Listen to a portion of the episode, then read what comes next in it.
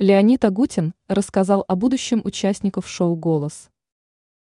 Российский музыкант и исполнитель Леонид Агутин рассказал о том, какое будущее ему видится для участников популярного шоу «Голос». Российское шоу существует уже более 10 лет. Как один из наставников проекта, Агутин считает, что его пора завершать, потому что голос себя изжил. О том, что думает музыкант и певец относительно будущего участников популярного телепроекта, сообщает «Вечерняя Москва» со ссылкой на интервью Агутина Надежде Стрелец на YouTube.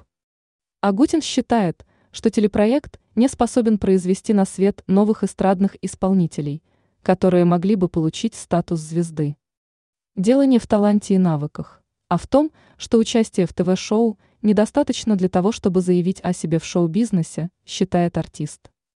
Что касается популярной в прошлом фабрики звезд, то это шоу являлось кузницей талантов.